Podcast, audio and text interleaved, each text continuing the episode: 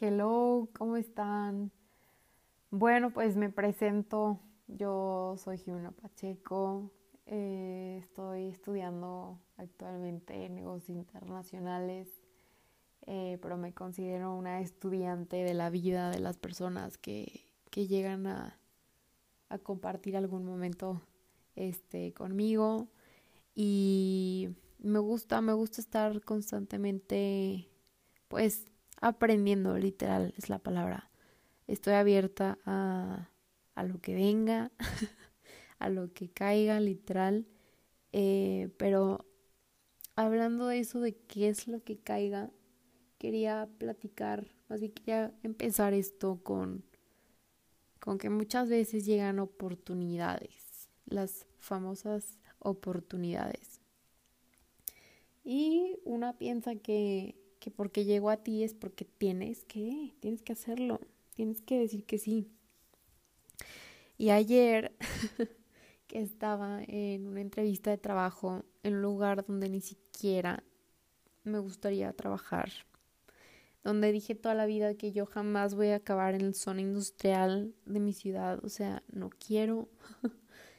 y ahí voy. O sea, como que inconscientemente terminé yendo a una entrevista de trabajo y cuando me preguntó el director general de la empresa de que, bueno, ¿qué ha sido la cuarentena del COVID para ti? Y cuando yo le respondí, no, hombre, pues introspección, conocerme más, sanar, estar con mi persona, este, trabajar en mí, me di cuenta que eso es todo lo que no hice.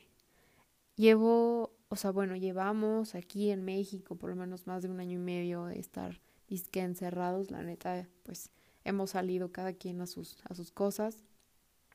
Este, pero pues sí dejamos de ir a la escuela y así, dejamos de ver a muchas personas, mucha gente se ha ido, este, literalmente, en todos los sentidos. Este, me ha tocado la muerte más cercana que he vivido yo en mi vida durante este tiempo. Yo creo que es algo muy triste, o sea, o no triste, pero como que digo, yo no me quisiera haber ido de este plano y haber visto el mundo, o sea, que lo último que vive la vida del mundo fue este desmadre que estamos viviendo ahorita todos, ¿no?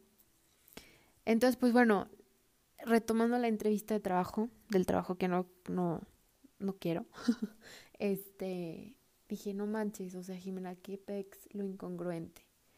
Eh, yo ya quería lanzar el podcast desde hace casi dos años. Eh, no me animaba no sé por qué no me animaba, o sea, simplemente era de que, bueno, o sea, era buscar cómo se hace un podcast, eh, buscar alguna plataforma que donde se suba y, y listo, ¿no? Quise empezar como que, ay, tener micrófono, este, un manual de identidad, qué tipografía, quién va a ser mi audiencia, y digo, o sea, eso también se puede ir definiendo conforme la marcha, o sea, lo más difícil siempre, siempre, siempre va a ser empezar. Y dije, si no empiezo, se me va a ir la vida. Y se me fue un año y medio casi, o sea, desde, que dije que ya, o sea, ahora sí, neta, sí quiero. Y aquí estoy, en pijama, tirada aquí en mi closet, porque ya es tardísimo y pues obviamente no, no quiero despertar a la gente que vive aquí en mi casa.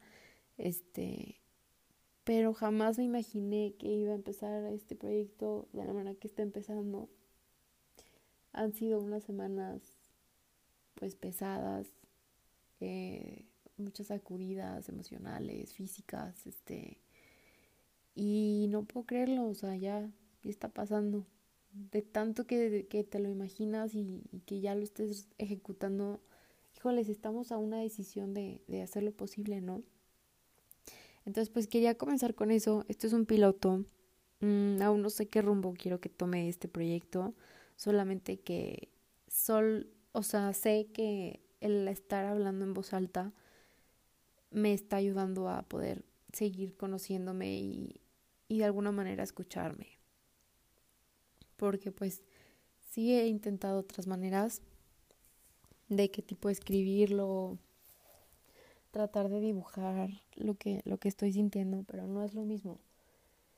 Em, y entonces entra esta parte como que no sé si lo han escuchado, la neta no sé exactamente en qué consista, pero una vez escuché el concepto justo en un podcast de el síndrome del impostor y, y es como básicamente hacer lo que quieres hacer, pero como desde otra perspectiva, desde otro, desde otra posición.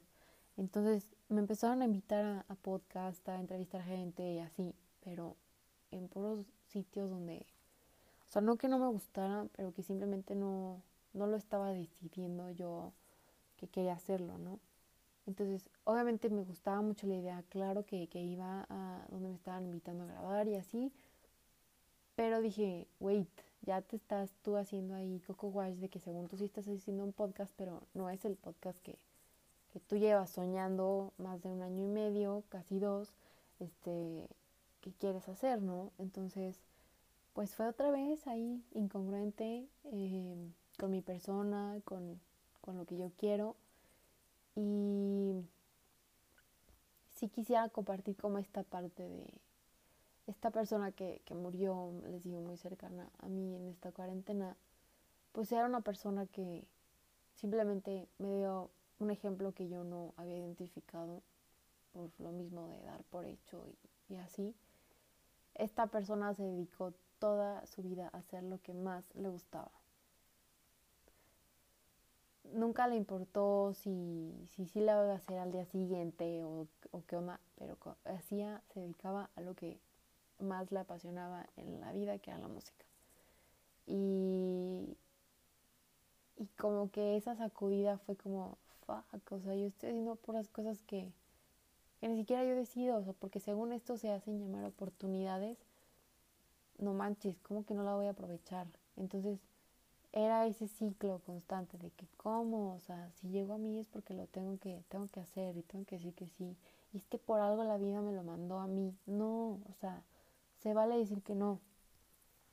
Y retomando la entrevista del trabajo no deseado, yo no sé qué cara traía que el director de la, de la, de la empresa y me dijo que se vale decir que no estás en todo tu derecho a decir que no. Y yo, no, pero sí me interesa y así. Casi lloro, o sea, saliendo de la dije, ¿qué pex? ¿Qué dije? O sea, no quiero. O sea, salí de la planta y dije, me, me cansa el hecho de el hecho de simplemente pensar que voy a tener que venir hasta acá, o sea, no quiero.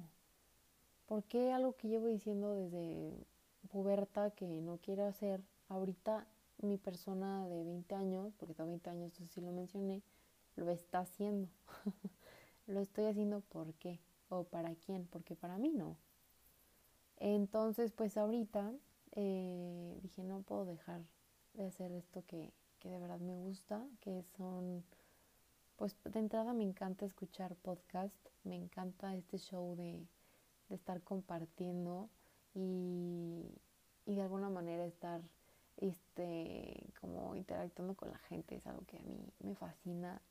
Eh, yo creo que mi hobby favorito es hablarle a desconocidos y, y ver qué onda no o sea en todos los sentidos de que tipo no puedo ir a un lugar y no saludar o sea es como hola y hacerle plática a la gente o sea.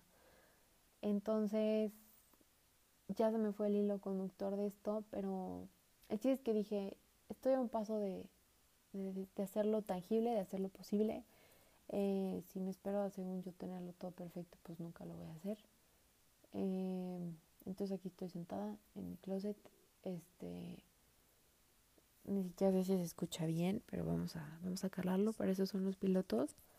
Y, y pues nada, muchísimas gracias por estar aquí, por escucharme.